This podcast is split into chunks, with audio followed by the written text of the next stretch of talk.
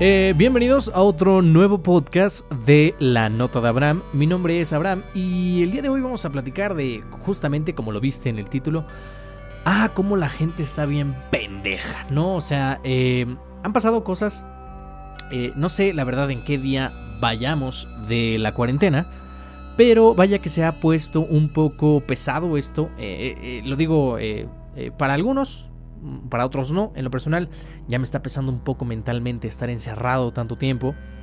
Eh, contrario a la creencia popular, a mí yo soy una persona hogareña, me gusta estar descansando, tranquilillo. Eh, pero bueno, ya, ya necesito otra vez eh, volver a, convivir un poco con, con, las personas, ¿no? No sé tú.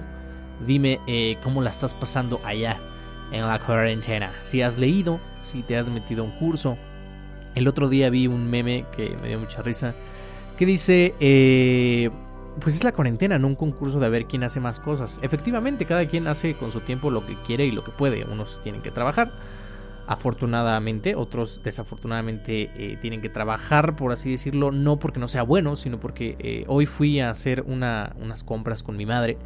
Y me di cuenta que pues ahí estaban los chicos que atienden las, las cajas y toda la gente que, que está ahí, ¿no? Y digo, pues un, verdadero aplauso porque están literalmente en todo. Eh, me acaba de llegar un mensaje, voy a ver si... No, es importante. Eh, están literalmente en todo y lidiar con las personas, con el dinero, pues la verdad que es más... Qué bárbaros. Este aplauso es para ti.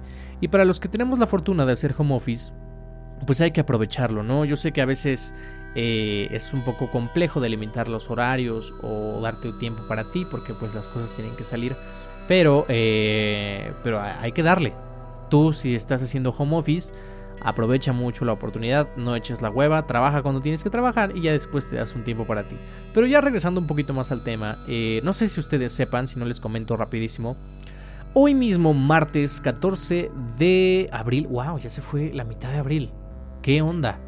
Eh, si no lo sabes, fui la portada, más bien soy la portada de la edición de abril de la revista Conexión. Ve a checarla en este instante. Pero bueno, hoy salió un youtuber a fucking eh, México, un influencer, que nunca ha entendido ese término de por qué les dicen influencer si te van a influenciar a hacer una pendejada. Y, realmente tú, neta, o sea, tú que me estás escuchando, realmente yo te he influenciado en algo o alguna persona que tú sigas en redes sociales dices, wow, eso, eso que él hace, yo quiero hacerlo.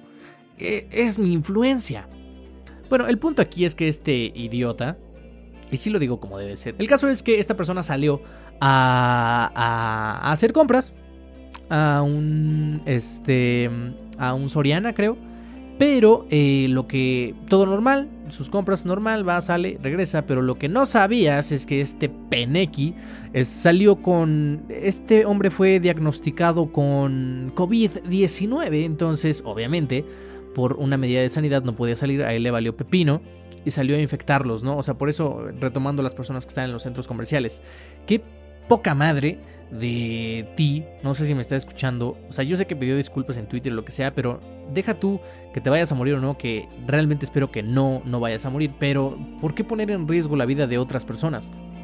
No se vale, está muy feo eso, y aparte, eh, digo, no sé, no tiene nada que ver. Descubrí que no es mexicano, este hermano no es mexicano, entonces, este, pues muchas gracias, pero no, no creo que sea válido una actitud así en, en, nuestro país, que alguien externo nos venga a dañar, ¿no? Entonces, yo sé que a lo mejor no fue con esa intención, pero no sé en qué demonios estabas pensando eh, al salir e infectar a las otras personas, porque si por, si por eso fuera poco, esta persona todavía hizo un blog, un blog y lo documentó. Y, creo que lo siguen como 100.000 personas. Estas 100.000 personas que lo siguen, independientemente si es una o 100.000, eh, no creo que ese sea un buen ejemplo que, debas decir. Desconozco el contenido, desconozco el contexto, bueno, más allá de la noticia, pero no necesito saber más para saber que eso está mal, ¿no?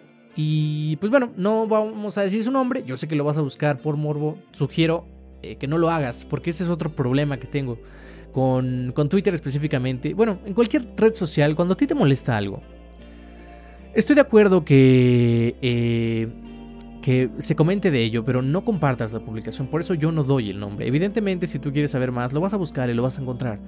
Pero si te molesta algo en específicamente algo en Twitter o en cualquier red social, sugiero, yo, yo sugiero que no lo compartas porque simplemente le estás dando más publicidad.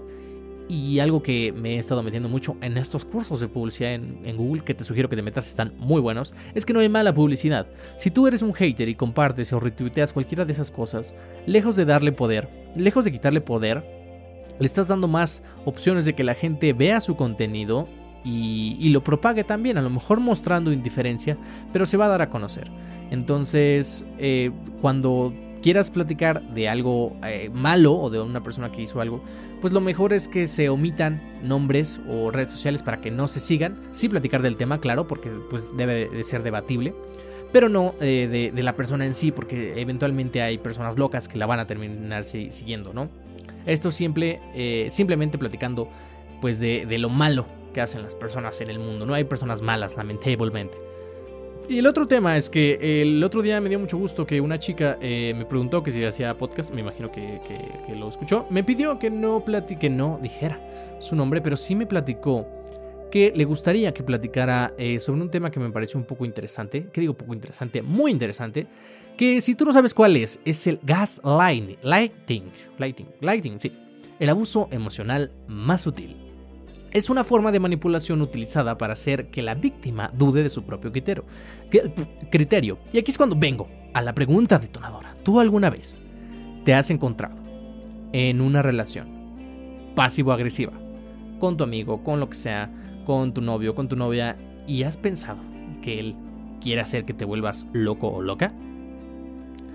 Eh, y si es así, eso, eso se llama gaslighting. Y seguramente esa persona quiere confundirte. Que ojo, hay una diferencia muy grande en que una persona sepa utilizar sus emociones para hacerte sentir culpable. Que también está mal. Eh, que no sé cómo se llama ese nombre. Y la otra, que lo haga intencionalmente. No sé si me explique.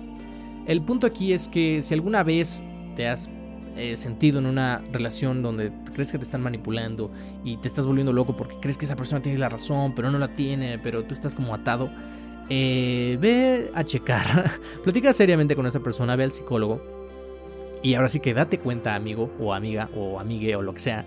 Porque eso no es normal. Una persona que te quiere hacer sentir mal simplemente para lograr un cometido eh, no es una buena persona. Como este penequi de él del youtuber, ¿vale? Entonces, este, les platico un poquito más de qué va esta situación para ver si te sientes un poquito abrumado. Dicen, ¿qué consiste el gaslighting? El gaslighting es un patrón de abuso emocional en, en, en la que la víctima es manipulada para que llegue a dudar de su propia percepción, juicio o memoria. Esto hace que la persona se sienta ansiosa, confundida o incluso depresiva. Este término, que realmente no tiene traducción al español, viene de la película clásica Hollywood llamada Gaslighting Gaslight, en la que un hombre manipula a su mujer para que crea que está loca y así robar su fortuna. Imagínate que te roban tu paquetín. El esconder objetos, cuadros, joyas, bla, bla, bla, bla, bla. Y bueno, ¿cuál es la característica de este tipo de engaño? Aunque esta, aunque esta película nos presenta un caso extremo, esta técnica de manipulación es utilizada consciente o inconscientemente en las relaciones. Veamos algunos escenarios, ¿no? Por ejemplo, tú puedes decir, cuando dijiste eso me dañaste. Y el abusador dice, no, yo nunca dije eso, te lo estás imaginando. Y ahí planta la semilla de duda. También podría darse de esta forma. Cuando hiciste eso, me hiciste sentir muy mal. A lo que el abusador responde, tú eres muy sensible, era un chiste solamente. Trata de persuadirnos para que creamos que ha sido cuestión de error de, percepción de uno propio. Y esto es una gran mamada.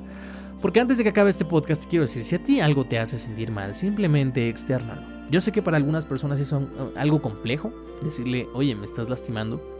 Eh, pero afortunadamente, me han caído muchos 20 desde que eh, estoy en inmerso. Digo, por obvias razones ahorita no he podido dar función, pero te platico un poquito en inmerso. Platicamos sobre el abuso, sobre el bullying, sobre la importancia de las redes sociales. Y algo que me cayó mucho el 20 es que siempre hay maneras de decir las cosas, ¿no? A veces el abuso puede venir de los mismos papás, de un hermano, eh, de donde se supone que deberíamos estar en casa, pero lo más sensato es decir, no me gusta que me estés tratando de esta manera.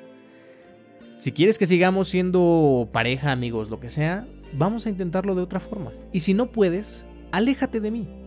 Yo sé que es una frase que tú dirás, ah, ¿cómo vamos a decir eso en el 2020? O bla, bla, bla, o eso no importa, hay que ser machines. Pero es importante, porque si uno no delimita límites, valga la redundancia, las personas constantemente los van a estar cruzando y ahí va a ser muy difícil que se les ponga uno, eh, eh, un alto, ¿no? Eh, yo sé que en medida de cómo va la confianza con tus amigos o familiares, uno va agarrando la misma confianza, ¿no? Pero hay veces donde llega una persona nueva y creemos que nos va a tratar de una forma y resulta que no. hay, una, hay, hay, una frase que a mí me gusta mucho que es, qué, qué, verdad, qué delicia poder conocer a una persona como uno espera que la gente sea y me han dicho, es que tú crees que las personas están hechas a tu medida y eso es ego. Yo no, o sea, tampoco pido que sean como, como yo digo que sean, pero por ejemplo, aquí viene otro tema de percepción y una ilusión, ¿no? Eh, yo espero que un amigo, eh, yo tengo la expectativa de que si yo tengo un amigo, él esté cuando lo necesite en los momentos difíciles, ¿no? Yo si tengo una relación, tengo la expectativa de que me sea fiel. Pero lo que no es una expectativa es que yo eh, espere que esa persona lea mi mente, yo lea su mente y sepa lo que ella va a querer o lo que yo voy a querer sin decirle nada. Eso es una falsa ilusión. Hay que tener una diferencia clara entre esas dos posturas. Ahora, cuando yo digo que qué placer conocer a una persona como uno espera que la gente sea, pues es cuando a lo mejor eh, que tengan este, este, este cierto consideración contigo mismo, ¿no? Por así decirlo, realmente cada quien tiene sus valores y cada quien puede pensar como quiera, pero eh, yo creo en las normas, ¿no? O sea, si, si, acabas de conocer a una persona no vas a llegar y le vas a dar un golpe en la cara. O sea, algo que así parece muy tonto, también existe en la vida real y hay personas que, se, que agarran confianza muy rápido, muy fácil, pero yo creo que la línea es, todo es gracioso hasta que la otra persona no se ríe. Mientras dos personas estemos en el mismo tenor y no afectemos la integridad de una tercera, todo que siga el juego. Pero mientras una no se ría, uno no lo disfrute, una ya no quiera, se acabó. En el ámbito que sea. Pero bueno, solo quería eh, externarlo en el podcast de la nota de Abraham. Ahora voy a tratar de hacerle una buena edición a este audio porque eh, ahora sí no lo grabé en video, entonces no va a haber, no va a haber preview, pero ya sabes que si te gustan este tipo de contenidos, me puedes encontrar en Instagram como AbramJRZ, en Twitter igualito, solo que la primera es una arroba, en Facebook Abraham Juárez, aunque ya nadie usa Facebook, y en YouTube como Somos Conectarte. Si te gustan este tipo de podcasts, hay como unos 61 capítulos más. En Spotify solo hay 20 porque no he pagado la licencia, pero los puedes encontrar todos en Evox o en iTunes o en iHeartRadio o en cualquier plataforma de podcast. Y si te gustan las entrevistas, también estoy en Spotify, ahí sí están todos, como Sobreexpuesto Show. Yo soy Abraham Juárez, si quieres que platiquemos de otro tema, eh, me puedes escribir a mi Instagram, ahí es donde ando más activo. Y pues le damos, ¿cómo no? Cualquier pregunta, cosa, cualquier pregunta, duda o aclaración, pues ahí, ahí andamos, ¿verdad? Entonces, este, si te gustó, no olvides subirlo a tu Instagram, arrobarme o darle una retuitada o lo que gustes, porque yo estaré muy feliz de que este podcast siga llegando a muchas, muchas personas. Muchas gracias por escuchar. Nos escuchamos en el próximo podcast. Bye bye.